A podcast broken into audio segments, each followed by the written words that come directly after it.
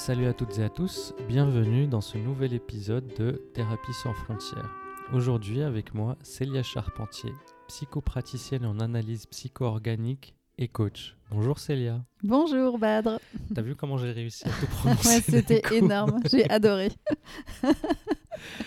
oui, je sais, c'est un nom un peu savant comme ça. C'est ça. En plus, il y a trop de psycho. Et Mhm. euh, donc, du coup, bah, on en parlait juste euh, avant de commencer cet épisode. C'est vrai que psychopraticienne, ça, ça fait très, très savant. Et on avait commencé à parler du, euh, de la différence entre les titres. euh, tu m'avais proposé analyste euh, psycho-organique, mais qu'au final, autant ça parlerait à, à tous les analystes psycho-organiques ou même Oui. peut-être euh, les thérapeutes ou les psychopraticiens, mais autant euh, pour euh, l'individu lambda ou la personne qui n'a pas de lien avec euh, ce métier. C'était un terme un peu obscur. Est-ce que tu peux nous expliquer un peu les, les, différences, par exemple, entre les différents termes d'appellation, ou les différentes appellations entre, le, par exemple, psychopraticienne ou psychopraticien, praticien, psychothérapeute, thérapeute Alors, si on va commencer peut-être par le côté juridique, euh, jusqu'à il y a quelques années, on avait le droit euh, d'utiliser le titre de psychothérapeute. Et, euh, en France, ce droit a été retiré aux personnes qui n'étaient ni psychiatres ni psychologues cliniciens. Et euh, donc, en fait, c'est une histoire de, de quel diplôme tu as et quelles études tu as faites. Donc, euh, tous les psychothérapeutes nouveaux depuis cette loi n'ont plus le droit de s'appeler comme ça, mais nous sommes maintenant psychopraticiens en psychothérapie. c'est merveilleux. Et sinon, eh bien, ceux qui étaient, heureusement d'ailleurs, ceux qui étaient déjà euh, psychothérapeutes depuis euh, plus de dix ans ont pu euh, garder le titre qu'ils avaient sur leur carte de visite, sur leur porte, etc. Mais bon, tout ceci, ce sont un peu que des, que des histoires de noms finalement, et l'essentiel est sans doute la personne que l'on va voir. Et, et, quelqu'un qui a envie de commencer une psychothérapie va se retrouver euh, avec, euh, j'espère, la personne qui lui correspondra, qu'elle soit psychopraticienne, psychologue, psychothérapeute, enfin chacun son choix en Mhm. fonction de ses besoins. D'accord. Ce que je, ce que je comprends, c'est que le terme de choix de psychopraticienne est un choix plutôt juridique, puisqu'on n'a plus le droit d'utiliser autre chose, ce qui est valable aussi pour, pour moi hein, et pour la Gestalt. Maintenant, toi, comment tu te considères Alors, il y a deux choses. Moi, j'aime bien, comme euh, j'interviens pas mal euh, quand même pour des publics en entreprise aussi, et pas que et pas qu'à mon cabinet, euh, j'aime bien le côté psy-coach. C'est moi qui l'ai inventé. Voilà. Mince non, bon, ça existe déjà, mais en tout cas, j'aime bien ça.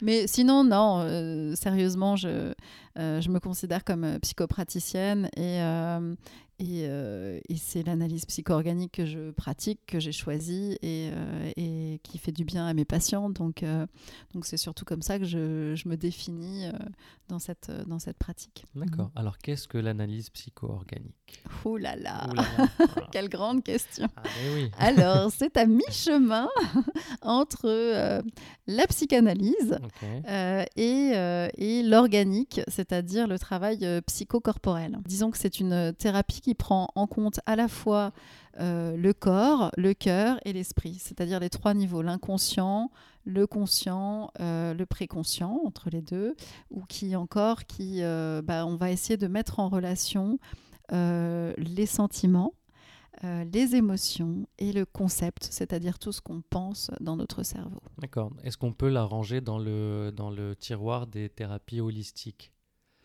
Alors, holistique euh, dans le sens spirituel, tu veux dire Non, non, holistique dans le sens où euh, c'est, euh, ça englobe toute la composante de l'être humain, en fait. Toutes les Ah oui, d'accord, ok, ok, humain. parce que moi, j'ai une image holistique un peu, un peu spirituelle. Je ne sais pas pourquoi. Donc, oui, alors. Par rapport à ta question, je vais répondre. oui, on incorpore, euh, oui, c'est une thérapie complète euh, où on, on va vraiment travailler sur, euh, sur tous les aspects de notre être et pas que par rapport à la psychanalyse. La psychanalyse, on va être beaucoup sur le verbe, hein, sur le parler. Et là, on va être aussi sur le sentir, le ressentir, sur les images, sur, euh, voilà. Si, on- si on résume, c'est une, c'est une psychanalyse de mouvement, quoi. Oui, un Ok. peu. Et puis un petit peu, alors euh, comme la gestalt, euh, le, le lien que je fais, c'est qu'on est quand même en, en conversation. euh, en, en thérapie, c'est-à-dire c'est pas de la thérapie par le silence où tu vas juste écouter, écouter a le patient. Il y a, y a de l'échange. Ok. Euh, tu as cité Reich. Est-ce que tu peux nous l'expliquer un peu? En fait, là où on va chercher sur le, sur le côté euh, organique par rapport à Reich, Reich il y avait pas mal de massages. L'analyse psycho-organique, on, est, on, on s'est un peu discerné, distingué de ça. Euh, même si euh, Paul Boysen, qui est le fondateur de l'analyse psycho-organique, qui est encore vivant, ça fait 40 ans qu'il a inventé cette méthode, en fait, il, a, il est parti de, du côté corporel. Il est parti du côté, euh, du côté massage. Et, euh, et puis il s'est dit mais ça ne suffit pas. Ça ne suffit pas pour guérir euh, une psychopathologie. il, enfin, il faut quand même l'élaborer avec des mots. C'est pour ça qu'il a fait cette espèce de condensé. Ce qui me vient quand tu me poses cette question, c'est qu'on va vraiment travailler sur les profondeurs des ressentis des gens. Donc un peu sur la mémoire sensorielle, la mémoire corporelle, les voilà s'il y a des abus, s'il y a des violences, c'est dans le corps. Hmm. Un exemple hyper concret. Euh, un enfant qui a été battu pendant son enfance, euh, souvent, bah, si quelqu'un dans la rue le, bouscule, il a une réaction extrêmement violente, extrêmement disproportionnée par rapport à la situation présente qui est on s'est juste, euh, on s'est juste cogné dans la rue, enfin poussé ou voilà. Et, et ben nous, on va travailler en analyse psycho-organique sur un peu dénouer le nœud tout, tout à la base, en fait, vraiment le, dans les profondeurs. Euh, combien de temps dure à peu près une thérapie, enfin une analyse psycho-organique? En fait, c'est, euh, ça dépend complètement de la problématique. Ça peut être, euh, ça peut être un an, comme ça peut être trois ans, comme ça peut être dix ans. Ça dépend. Enfin, il n'y a pas de, a pas de programme défini. Il y a parfois des phases, il y a des étapes souvent, euh, tu peux avoir au bout de trois ans euh, quelqu'un qui, qui se sent euh, comme, comme l'entrée à l'école. Ça y est, je suis grand, je peux marcher tout seul. Est-ce qu'après il va revenir? Est-ce qu'il va reprendre quelque chose plus, quelques années plus tard? Après, y a des... ça dépend de l'âge des traumatismes des gens. Hein. Il y a des gens qui vont rester sept ans parce qu'ils ont été abusés ou, qu'ils ont connu des violences à 7 ans et, ils vont mettre 7 ans à pouvoir le dire, à pouvoir mettre des mots et, à pouvoir le ressentir. Bon, voilà, c'est une réponse qui n'en est pas une, mais il y a pas heureusement qu'il n'y a pas de... Si, mais c'était juste euh, par rapport à, euh, aux durées, on va dire, euh, stéréotypées de la psychanalyse. Donc mm. là, ce que tu me dis, c'est qu'en fait, c'est un peu plus large et moins précis, parce que la psychanalyse, généralement, ça dure sur des années. Là, c'est pas forcément le cas, mais ça peut l'être, quoi. C'est ça. Mais notre but n'est pas de euh, garder les patients pendant 20 ans. C'est pas du tout ça. C'est-à-dire que c'est une thérapie qui fait que les gens vont mieux, en fait. Donc, ils peuvent aller mieux d'une façon euh, plus ou moins rapide selon leurs problématiques. Ok. Alors, du coup, j'imagine, euh, je me demande comment tu es arrivé à, à l'analyse psycho-organique. Eh bien, c'est simple. Moi, je me suis retrouvée une de mes, enfin, ouais, allez, presque ma première psychothérapie euh, c'était de l'analyse psycho-organique. C'était euh, absolument un hasard et pas un choix. C'était même un choix de, euh, de comment dire, de localisation. j'ai trouvé quelqu'un qui était pas très loin de chez moi. et, et, donc j'ai commencé sans savoir pourquoi je faisais cette méthode-là. Et puis, et justement, comme je le disais tout à l'heure, moi j'ai fait trois ans au départ. Et, et puis voilà, j'avais résolu pas mal de choses, pas mal de problématiques dans ma vie. Et puis quelques années plus tard, quand je suis devenue coach, euh, je, me suis souvenue des effets incroyables que ça avait fait sur moi en tant que patiente.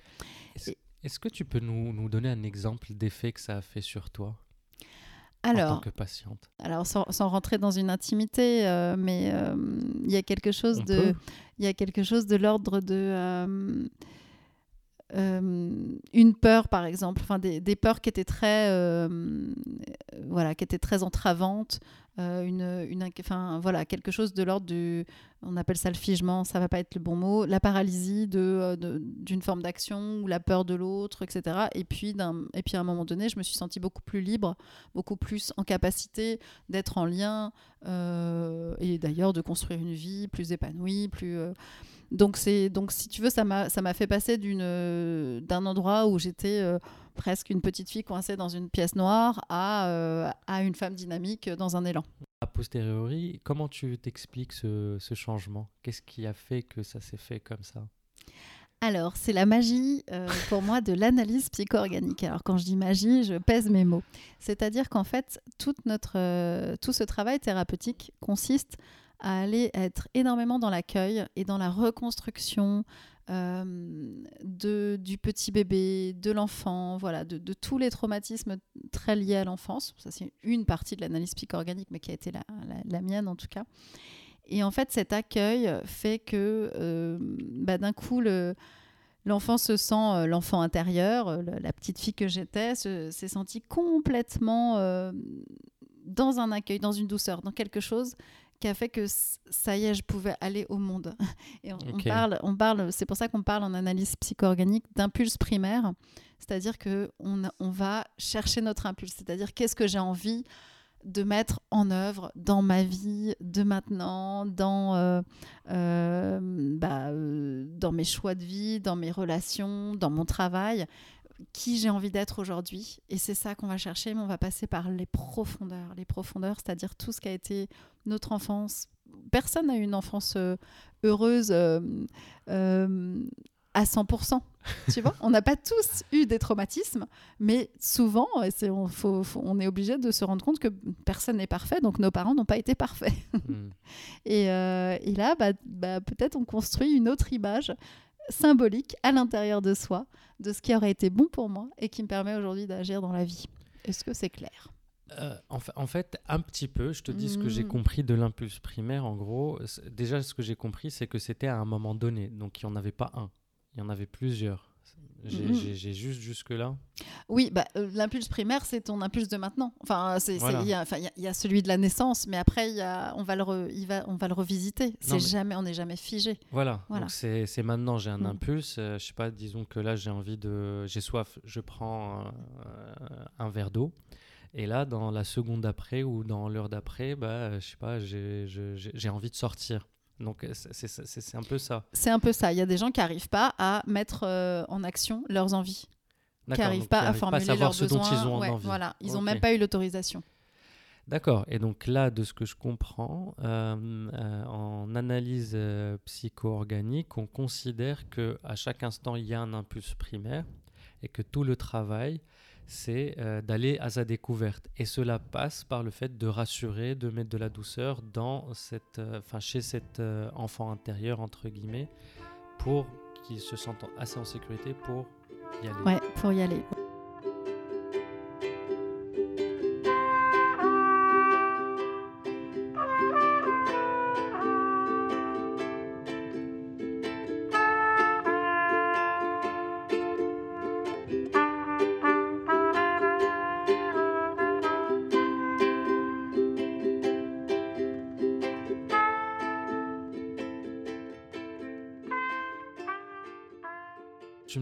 Que, euh, que tu, as, tu, commencé par faire une analyse, eh ben, une tranche de trois ans d'analyse psycho-organique, que quelques années après, bah, tu t'es tu, formé au coaching et qu'un jour...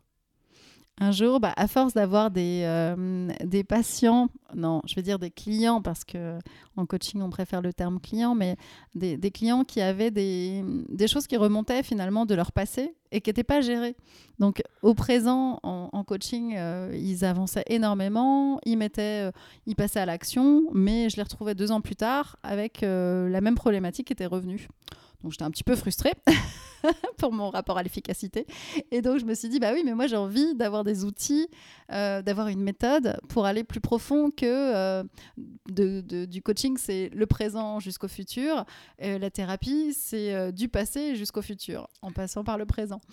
Tout dépend de la thérapie. oui, de la thérapie. euh, bon, nous, on, on va dire qu'en euh, en analyse psycho-organique, on va aller euh, du passé jusqu'au présent. Okay. Euh, mais ce présent, il met en œuvre le futur. Okay. Ça, c'est plutôt ma vision. Ok. Et du coup, c'est là, c'est ça qui t'a donné envie d'aller te former à l'analyse euh, psycho-organique? Oui, parce que j'aimais beaucoup travailler sur le sensoriel, sur le rapport au corps et, euh, et sur voilà qu'est-ce que qu'est-ce que ressent mon corps et, euh, est-ce que j'en ai conscience, est-ce que je l'écoute? Et comment je peux euh, bah, libérer peut-être des choses qui sont qui sont euh, un corps stressé, un corps, euh, qui, se fige, comment je peux le mettre euh, en mouvement et comment je peux ressentir du bien-être. Nous, on appelle ça ergonomie en, Oula, en- encore en un grand analyse mot. psycho-organique. C'est pour ça, faut pas le dire. Encore un grand mot. Mais si, il faut le dire, mais il faut l'expliquer surtout. C'est le bien-être, c'est le fait de profiter. Donc l'ergonomie, Ouais. c'est le bien-être. Ouais. Ok, d'accord. Je me, suis, je, me, je me pose une question par rapport à cette appétence que tu as pour le sensoriel. Est-ce que c'est quelque chose que tu as, eu depuis toute petite ou que tu as toujours eu ou c'est quelque chose qui s'est développé ou que tu as découvert en cours de route?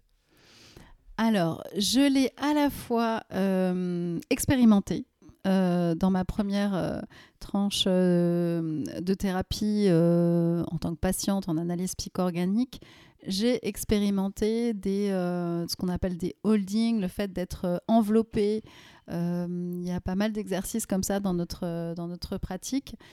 Comment, ça, se ça se fait concrètement, ce holding, par exemple? Alors concrètement, euh, Fais-moi rêver. ouais, c'est ça. Alors tu peux être, euh, par exemple, il y a plus, y je vais, je vais te citer plusieurs exemples, mais tu peux être, euh, tu peux mettre le patient sur un côté, plutôt en position fétale, et mettre une main à la fois sur la tête et, euh, et sur les pieds, par exemple. Et ça fait comme un espèce de, de cocon. En général, ça, re- ça met dans une espèce de régression quand les personnes euh, ont été euh, ont, ont eu un corps abusé ou violenté, on va mettre par exemple des couvertures. On va vraiment recréer un espèce de nid. on appelle ça la sécurité ontologique. C'est vraiment la sécurité de base du tout petit bébé. On va aller chercher ça. On va aller comme on va aller contacter cette mémoire du corps. Et donc de ce fait-là, moi ça a été extrêmement réparateur pour moi. Ça a été extrêmement doux euh, de me sentir contenue. Hmm. D'ailleurs, c'est quelque chose qui est très reconnu en analyse psycho-organique. On a quelque chose vis-à-vis de l'accueil. Les gens disent que nous sommes très contenants et accueillants. Hmm. Et euh, donc, c'est une forme presque de maternage. Parfois, il y a des méthodes qui font du maternage. Bon, c'est pas. c'est, euh, pas exactement ça, mais ça pourrait s'attribuer à ça. Donc ça, c'est un exemple. Euh, et, et donc de, cette, euh, de ce vécu-là, de cette expérience-là que j'ai pu faire moi, je me suis dit, mais c'est tellement agréable que j'ai eu l'impulse, justement, on parlait Mhm. d'impulse, l'impulse de dire, bah oui, parfois on met juste la main sur euh, l'épaule de quelqu'un et ça va être euh, une ouverture à une réparation. Une Hmm. réparation, c'est-à-dire que je vais aller au-delà du trauma, au-delà de la chose bloquée. Mm. Et, euh, et en coaching, bah, je me suis mise comme ça à avoir des espèces de, de, traits euh, avec beaucoup de subtilité et beaucoup de, de précautions et toujours en demandant, bien sûr. On met jamais, jamais la main sur quelqu'un sans, sans lui poser la question, mais j'ai eu cette, euh, cet impulse-là et j'ai pu aussi constater les effets. Et là, je me suis dit, bah oui, mais il faut que je retourne en, analy- en analyse psycho-organique parce que là, c'est là où j'ai appris finalement ça. Et, euh, donc voilà, bah, j'ai décidé d'intégrer l'école et, et puis bah, de pouvoir pratiquer ça. Mais tous les analystes psycho-organiques euh, ne font pas forcément euh, un travail euh, de proximité avec les gens. C'est vraiment libre arbitre. Et évidemment, c'est très subtil. Enfin, je, je le dis tout de suite pour les gens qui nous écoutent. C'est pas parce que vous entrez dans un cabinet d'un analyste psycho-organique que quelqu'un va vous toucher, peut-être pas avant Mm. 10 ans. hein, donc, Non, et j'ai- encore, voilà, c'est important. J'allais rebondir aussi sur ce que tu disais, le fait de demander en fait. Bien sûr. Et de ne pas y Mm. aller, qui prévient quand même les, euh, Mm. bah, tous les abus en fait. C'est quand on demande, euh, c'est c'est hyper important. Mm. Si je comprends bien, euh, tu as fait euh, une première tranche d'analyse euh, d'analyse psycho-organique et c'est après que tu t'es orienté euh, vers le coaching. Ouais, Est-ce- 15 ans plus tard. Ah, 15 ans plus tard Ouais, quand même. hop, non, allez, 10 ans plus tard. Ah oui, quand même. Euh, eh bien, en fait, euh, j'adore mon métier, mon premier métier de, de comédienne, et j'adore Ça s'entend. parler, prêter ma voix euh, en pub, en doublage, tout ça. C'est quelque chose que je pratique encore avec joie. Euh, mais j'ai eu besoin d'être dans la vraie vie. Alors, ce que j'appelle la vraie vie, c'est pas que ma vie d'avant n'était pas la vraie vie, mais j'ai eu besoin d'être dans le contact et dans, les, dans des choses un petit peu moins superficielles, finalement, dans la relation humaine, mais mais pas la relation banale de ah salut ça va ouais super Euh, d'aller voilà dans, dans quelque chose de plus profond et, et je me suis rendu compte aussi que bah, j'avais un oui une appétence tu le disais tout à l'heure mais euh, mais, mais quelque chose avec le fait d'aider les gens. Enfin il y avait c'est c'est je- ça fonctionne quoi. Enfin c'est à dire que j'ai j'ai peut-être un élan que j'arrive à transmettre. Et, euh, et puis, bah, je suis très contente d'avoir commencé par le coaching parce que pour moi, le coaching, ce qui était important, c'est la confiance qu'on fait à l'autre. L'autre, il a toutes les solutions. Euh, je ne sais rien pour l'autre. Et c'est aussi la démarche euh, et la posture du thérapeute. C'est-à-dire que quand quelqu'un entre dans mon cabinet, je n'ai pas la réponse pour, pour lui mmh. ou pour elle. Par contre, j'ai la croyance que cette personne peut traverser ce qu'elle a traversé et, et aller mieux. Et, euh, et puis, j'ai la confiance que euh, si elle est entrée euh, dans, dans, mon cabinet et qu'on démarre un, un, travail ensemble, bah, c'est qu'il y a un sens, qu'il y a une raison. Et, et, et, donc que ça va que ça va marcher quoi hmm. et en général ça marche ouf j'ai de la chance ça me rappelait quelques moments où quand j'étais en thérapie et j'avais pas confiance et je sentais dans le regard de ma thérapeute ce regard de confiance de j'ai confiance en toi. Et c'est vrai que ce regard-là, alors que c'est un moment où moi, j'étais là, mais je vais pas y arriver, quoi. Hmm. ça, change beaucoup de choses. Est-ce que c'est de ça dont tu parles en fait Oui, c'est vraiment ça. Pour moi, il y a, enfin, je, alors ça, je le dis euh, pas, pas, à mes patients, mais, euh, mais en entreprise, je, leur, je, dis aux gens, mais 50% du travail est fait si vous croyez que l'autre en est capable, hein, mmh. dans le management et tout ça.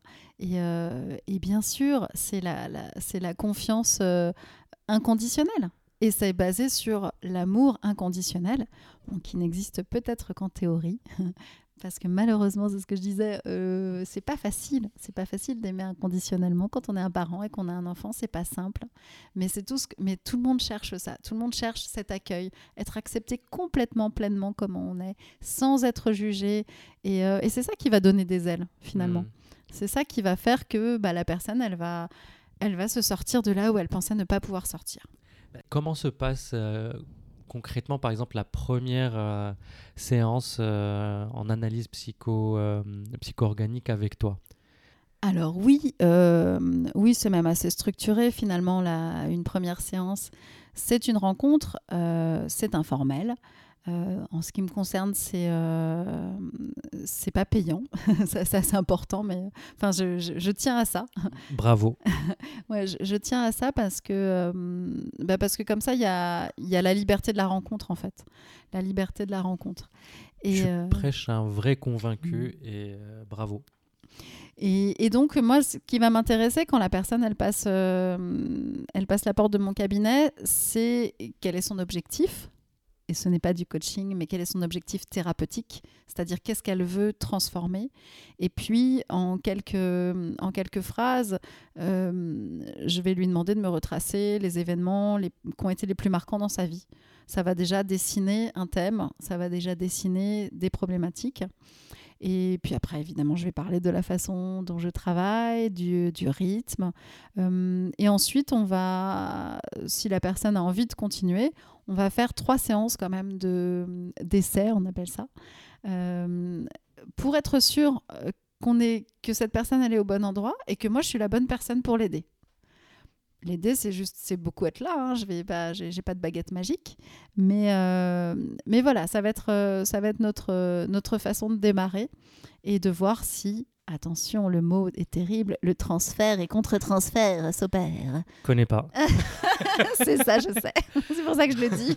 Alors, grande question, qu'est-ce que le transfert? Alors, avec mes mots à moi de, euh, de absolument pas euh, grande spécialiste euh, freudienne. alors, moi, pour moi, c'est si cette si la, le patient ou la patiente qui rentre dans mon cabinet un bon transfert sur moi, c'est-à-dire qu'elle va avoir peut-être soit une, je ne sais pas, une figure maternelle ou sa sœur qu'elle a bien aimée ou sa, ou sa grand-mère ou ce qu'on veut, ça va lui permettre de se déposer, de se libérer parce qu'elle sera face à quelqu'un qu'elle apprécie. Après, ça peut être un patient qui a un transfert négatif, c'est un autre travail et il vient résoudre le fait que peut-être euh, la personne réelle qui est incarnée et qui n'est pas agréable, peut-être que le thérapeute il va pouvoir euh, transformer sa communication, etc. C'était pas très bien, très bien dit ça. Ce, que, ce que moi j'ai compris, c'est qu'en gros, euh, il va pas te voir toi, oui, mais, ça. il va voir quelqu'un qui lui est familier, que ce soit dans le sens positif ou négatif et que c'est ça le transfert. Oui, c'est Alors, ça. bah tu vois, c'était clair. Ah Bah ouais. bah ouais. Alors, mais maintenant le contre-transfert. Le contre-transfert, et c'est là où ça devient, c'est qu'il faut pas que. c'est que c'est, c'est- si, si le patient, euh, pour une raison euh, complètement finalement personnelle, hein, euh, euh, nous dérange, euh, c'est important d'aller analyser qui cette personne nous rappelle d'une certaine façon, qui elle pourrait incarner dans notre monde euh, inconscient, symbolique, voilà. Et, euh, et donc ça, tout ça, ça s'opère en supervision, bien entendu. Ça ne veut pas dire que j'ai un contre-transfert négatif, donc je ne peux pas travailler avec ce patient. Ça veut dire est-ce que j'ai conscience de ce qui se passe chez moi pour ne pas abîmer ou nuire au processus du patient qui est le centre de, de, l'histoire. Très clair. Merci. Alors, pour terminer, la maintenant traditionnelle question, quel conseil tu donnerais à quelqu'un qui, euh, bah, qui se cherche, qui se pose des questions euh, identitaires, existentielles, euh, dans le choix de son ou sa thérapeute et de, du, cours, du ou des courants? Alors, première chose, euh, vérifier les compétences de la personne. Euh, euh, moi, je suis pour. Alors, soit, soit on nous donne, on a un ami qui nous donne des coordonnées de gens, les amis des amis, pourquoi pas. Mais si on cherche sur Internet, c'est quand même de vérifier les diplômes, de vérifier les affiliations, notamment à la Fédération française de, de psychanalyse et de psychothérapie. Enfin, voilà, de gens diplômés. Ensuite, c'est le choix du cœur et du corps. C'est-à-dire que il doit y avoir, euh, il doit se passer quelque chose. Je suis pas là si je si je suis angoissée avant avant d'aller voir mon thérapeute au tout départ. Est-ce que c'est vraiment intéressant? Est-ce que je suis à la- au bon endroit? Donc moi, je vais vraiment aller euh, aller chercher cette, enfin le le feeling. J'aime j'aime pas le, enfin c'est pas le mot que j'aurais envie d'employer, mais vraiment aller chercher. euh, bah, que sent ton corps Est-ce que tu, tu- est-ce que tu es au bon endroit quand tu es entré dans cette pièce? Qu'est-ce que t'as dit ton corps? Bon, ça va avec l'analyse psycho-organique puisque nous, on va tout chercher autour du ressenti. Hmm. Voilà. Donc, euh, ouais. Et puis, et puis ne pas ne pas hésiter à partir si ça va pas. enfin, si ça va pas. Pas au bout de trois ans. Hein, on, enfin, on quitte pas un thérapeute du jour au lendemain. Normalement, on fait un processus de clôture. Mais euh, si au bout de deux séances, euh, ce n'est pas ça, je vais pas passer deux ans là-bas parce que, pour être poli, hein, pas de politesse en thérapie. C'est super que tu dises ça parce que ça revient très souvent et c'est vrai que hum, je sais pas, enfin j'y pensais pas avant, mais c'est vrai qu'il y a des personnes qui peuvent se sentir obligées de, de rester et en fait leur donner aussi cette autorisation. En fait, si c'est possible de partir, bah, peut-être pas du jour au lendemain, mais c'est quand même possible de partir quoi. Ouais, le syndrome euh, des, des bons élèves. Ouais. Attention à ça. hein. Il faut. Ah. euh, ah, ok. Merci beaucoup Célia. Merci, J'ai en- Badre. J'ai envie de te demander si tu as envie de partager avec nous quelque chose euh, pour terminer.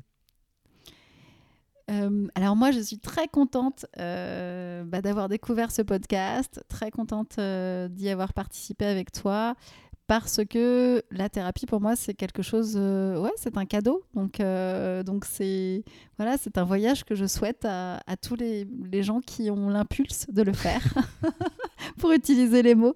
Et euh, voilà, bonne bon voyage à tous si vous décidez de le faire. Merci beaucoup Célia. Merci. Merci à tous de nous avoir écoutés. À bientôt.